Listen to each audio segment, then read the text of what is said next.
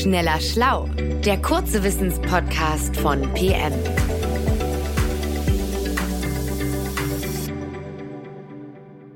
Herzlich willkommen. Mein Name ist Nils Erich und ich spreche heute mit Martin Scheufens. Martin, es ist kalt geworden und der Winter naht. Und doch können wir nicht unbeschwert die Heizung aufdrehen, zumindest nicht jene unter uns, die mit Gas heizen, denn Gas ist knapp. Und damit es ausreicht bis zum Ende des Winters, müssen wir sparsam damit umgehen.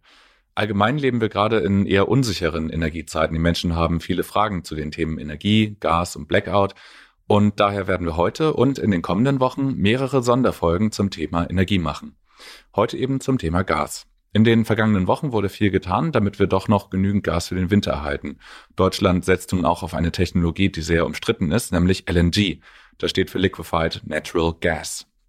Sie soll uns durch den Winter retten. Wir sprechen gleich darüber, was das heißt, aber kannst du, Martin, vorher kurz rekapitulieren, wie wir überhaupt in diese Situation gekommen sind, dass das Gas so knapp geworden ist? Hallo Nils. Also bislang haben wir Erdgas immer über Russland bezogen, über Pipelines, zum Beispiel die Pipeline Jamal, die geht durch die Ukraine und Polen, oder durch die Pipeline Nord Stream 1, die geht durch die Ostsee. Und dann gab das, was wir alle wissen. Es, Russland ist in Ukraine einmarschiert. Deutschland hat daraufhin Sanktionen gegenüber Russland gemacht. Und die Russen wiederum haben daraufhin uns den Gashahn zugedreht. Und deswegen hat Deutschland auf einmal wesentlich weniger, also über die Hälfte des Gases, das Deutschland braucht, war auf einmal nicht mehr da, weil es eben bislang von Russland stammte. Und noch eine Randnotiz, diese Nord Stream 1 Pipeline, die gibt es aktuell auch nicht mehr, weil es eine Attacke darauf gab. Also Deutschland braucht jetzt auf einmal andere Wege, um Gas zu importieren. Und das macht es bislang über Norwegen und die Niederlande. Die schicken über Pipelines sehr viel Gas, aber auch das reicht bislang noch nicht. Und deswegen setzt Deutschland auf LNG. Bei LNG fließt das Erdgas ja nicht durch eine Pipeline zu uns, sondern es wird per Schiff transportiert. Was ist daran so besonders? Über diese LNGs haben wir eine Geschichte in unserer aktuellen PM von Jan Berndorf. Das Tolle an diesen LNG-Schiffen ist, dass normalerweise das Problem ist, dass Erdgas sehr viel Volumen hat. Und wenn du dann das Gas förmig transportieren würdest, könnte auf so ein Schiff gar nicht so viel Erdgas drauf. Das ist einfach dann auch nicht wirtschaftlich. Und deswegen wird das Erdgas gekühlt. Es wird flüssig gemacht auf minus 162 Grad Celsius. Und dadurch sinkt sein Volumen auf ein 600-fach geringeres Volumen als im Normalzustand. Und dadurch kann man auf dem Schiff eben viel mehr von diesem Erdgas transportieren. Und deswegen nennt man das dann eben flüssig Erdgas oder Liquefied Natural Gas LNG. Klingt doch eigentlich nach einer tollen Sache. Also nicht mehr nur die Niederlande und Norwegen können uns nun Erdgas liefern, sondern theoretisch fast jeder Staat der Erde könnte uns das per Schiff direkt vor die Tür fahren. Das stimmt, aber wie jede gute Sache hat es ein paar Haken. Fangen wir mal bei den ganz praktischen Problemen an. Man braucht dafür spezielle Terminals in den Häfen. Also diese Terminals müssen das Erdgas annehmen, müssen es aufwärmen, vom flüssigen wieder in den gasförmigen Zustand und es dann in unser Erdgasnetz einspeisen, sodass es dann in unsere Häuser strömen kann. Solche Terminals in den Hafen gibt's aber noch nicht. Und der Bau von denen dauert drei bis vier Jahre. Das heißt, in diesem Winter werden wir noch gar kein LNG haben? Doch, schon. Denn es gibt provisorische Lösungen. Man kann sich schwimmende Terminals äh, mieten. Von denen gibt's weltweit nur knapp 50 Stück und die sind entsprechend sehr begehrt. Diese Schiffe heißen FSRU, Floating Storage and Regasification Units. Und Deutschland hat ziemlich viel Geld hingeblättert, um sich vier davon zu mieten, von einem griechischen und von norwegischen Rädern. Und diese schwimmenden Terminals kommen eben nach Deutschland, werden dort in einem Hafen vor Anker gelegt. Und wenn dann so ein Transportschiff mit LNG ankommt, dann parkt dieses Transportschiff neben dem schwimmenden Terminal. Es pumpt dann sein LNG von dem einen Schiff auf das andere. Das dauert ungefähr einen Tag. Dort auf diesem Terminal wird es dann eben aufgewärmt und kommt von da ins Erdgasnetz. Ab Januar sollen zwei solcher FSRUs in Betrieb gehen. Das eine in Wilhelmshaven und das andere in Brunsbüttel an der Elbe. Außerdem gibt es noch ein privates Unternehmen, das will auch so ein eigenes schwimmendes Terminal aufbauen, nämlich in Lubmin. Dann hätten wir also in diesem Winter ab Januar insgesamt drei von diesen Terminals. Du hast eben gesagt, Deutschland hat vier schwimmende Terminals gemietet, aber jetzt nur von zwei erzählt, einem in Wilhelmshaven und das andere in Brunsbüttel. Was ist mit den anderen beiden? Die anderen beiden sollen Ende des nächsten Jahres, also 23, hinzukommen, zum nächsten Winter. Das eine soll dann in Stade bei Hamburg und das andere in Lubmin eben landen. Es gibt auch noch Pläne, die diskutiert werden für ein weiteres Terminal in Rostock. Also es ist wirklich sehr viel in Bewegung gerade dabei. Während diese schwimmenden Terminals in diesem Winter und dann auch im nächsten Winter dann schon mal da sind, sollen parallel schon mal feste Terminals gebaut werden. Diese festen Terminals sollen dann wiederum in ebenfalls Wilhelmshaven und Brunsbüttel entstehen. Und auch hier gibt's wieder eine private Firma, die gerade aktiv noch ein eigenes Terminal bauen will, also dass wir dann auch wieder drei feste hätten. Das dritte wäre dann in Stade. Ähm, die festen könnten dann irgendwann in ein paar Jahren die provisorischen Terminals ablösen. Ist das nicht ziemlich teuer, so heiß begehrte Terminals zu mieten? Und kosten nicht die festen Terminals sowieso schon Milliarden Euros? Ja, das Ganze ist schon ziemlich teuer, muss man sagen. Also allein für die schwimmenden Terminals gibt Deutschland drei Milliarden Euro aus. Die festen sollen dann jeweils zwischen einer halben und einer ganzen Milliarde kosten. Und dann muss man auch noch das Gasnetz umbauen für gut 800 Millionen. Also insgesamt, es gehen wirklich schon mehrere Milliarden fließen jetzt in diese Technologie. Aber wenn wir die LNG-Terminals dann haben, dann werden wir zumindest keine Sorgen mehr ums Erdgas haben, richtig? Also über dieses LNG oder per LNG können wir ungefähr ein Viertel dessen importieren, was wir bislang importieren. Und auch ungefähr ein Viertel unseres Bedarfs decken. Man kann und will also auch nicht den gesamten Bedarf Deutschlands über eben diese Erdgasform beziehen. Aber es hilft eben schon uns in Kombination mit diesem holländischen und dem norwegischen Pipeline-Gas, um uns eben unabhängiger zu machen von vielen Staaten. Im Moment ist ein Gespräch, dass wir eben diese LNGs ab Januar zum Beispiel aus Katar, Australien, Algerien oder Nigeria beziehen könnten. Es gibt also mehrere Länder, bei denen wir dann Gas einkaufen können.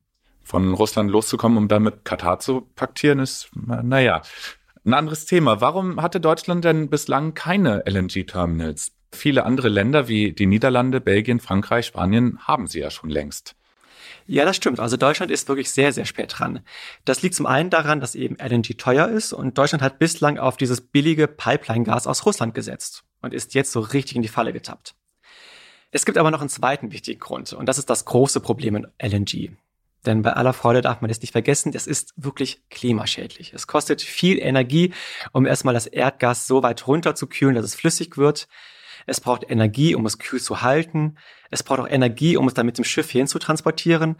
Und all diese Energie macht eben LNG klimaschädlicher als eben im Vergleich Pipeline-Gas das ist insgesamt einfach ein sehr ineffizienter Prozess. Also man will ja eigentlich aus Erdgas Energie gewinnen. Aber man muss erstmal Energie aufbringen, um eben dieses Erdgas hier hinzubringen. Das ist echt ein bisschen paradox. Also es gibt so Berechnungen, die sagen, dass 25 Prozent des Energiegehalts von LNG eigentlich am Ende für seine Verarbeitung, für diese Kühlung, für diesen Transport draufgehen.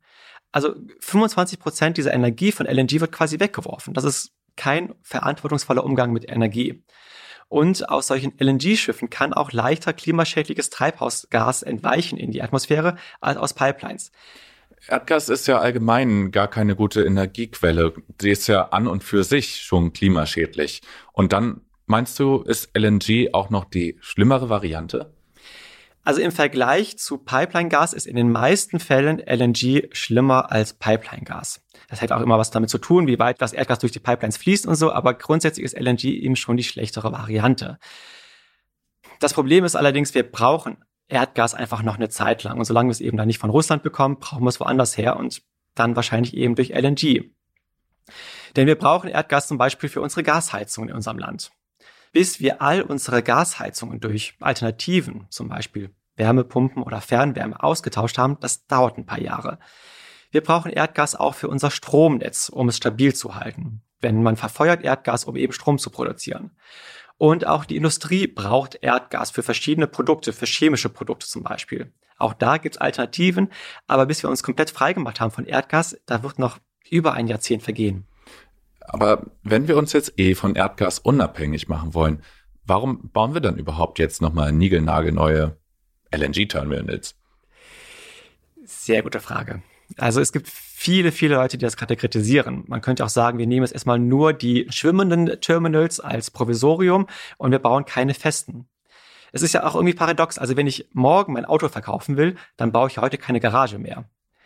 Die Sorge ist, dass unser Land durch diese Terminals, durch diese festen Terminals noch viel länger an Erdgas gebunden sein wird. Denn wenn man die einmal aufgebaut hat, dann will man die ja nicht nutzlos rumstehen haben. Hinzu kommt, dass man jetzt gerade Erdgasverträge äh, abschließt mit Ländern eben wie Katar und diese uns zwingen könnten, für viele Jahre Erdgas abzunehmen, egal ob wir es brauchen oder nicht. Wir könnten also aus der russischen Falle, aus der wir gerade versuchen rauszukommen, in die nächste Falle tappen, in so eine LNG-Falle. Aber dieses Risiko gehen wir gerade ein, weil einfach die Not gerade groß ist im Land. Es gibt allerdings eine Option, da sind die Terminals letztendlich doch gar nicht so schlecht. Und zwar dann, wenn wir sie so bauen, dass sie zukünftig auch Alternativen zu Erdgas aufnehmen können. Was meinst du damit Alternativen zu Erdgas? Wir werden auch in Zukunft Gase brauchen. Das muss nicht Erdgas sein. Es können auch andere Gase sein. Aber wir brauchen dieses Gas, um das Stromsystem stabil zu halten. Das könnte zum Beispiel grüner Wasserstoff sein. Der ist nicht so klimaschädlich. Aber auch den müssen wir transportieren und dann per Schiff hier hinbringen. Das kann eben zum Beispiel dieser Wasserstoff und es gibt auch zum Beispiel Ammoniak. Da wird auch darüber diskutiert als eine Alternative. So oder so. Wir werden solche Terminals brauchen in der Zukunft, aber eben für klimafreundliche Gase. Das Entscheidende ist jetzt, dass wir die Terminals jetzt so bauen, dass sie in zehn Jahren auch diese anderen Gase aufnehmen können. Das ist keine Selbstverständlichkeit. Es sind andere Gase und die brauchen andere Technik. Und da ist jetzt gerade der große Streit, denn die Bundesregierung sagt zwar, dass sie da etwas tut in dieser Richtung, aber das bezweifeln viele, weil sie sagen, wenn wir jetzt in aller Eile und so schnell wie es geht einfach irgendetwas aufbauen, dann ist nicht gewährleistet, dass diese Terminals in zehn Jahren so gebaut sind, dass sie dann eben auch Wasserstoff oder Ammoniak beziehen können. Zum Schluss meine Frage, werden wir denn gut durch den Winter kommen? Also erstmal, Deutschland hat sich echt gut vorbereitet, das muss man mal sagen. Zu sehr hohen Kosten. Es war teuer, aber die Situation sieht erstmal gut aus. Also die Speicher sind voll. Diese LNG-Terminals, die laufen ganz gut. Wir sind jetzt gerade Mitte November und so wie es aussieht, können die pünktlich an den Start gehen. Ähm, Außerdem ist der Winter bislang jetzt noch nicht so kalt gewesen, sodass die Menschen auch noch nicht so viel Gas verbraucht haben. Und es gibt auch Anzeichen dafür, dass die Menschen und die Industrie bislang tatsächlich Gas einsparen. Vor allem aus der Sorge vor hoher Gasrechnung, aber ist ja egal warum. Man merkt, die Menschen ziehen an einem Strang, es wird Gas eingespart. Und das ist toll.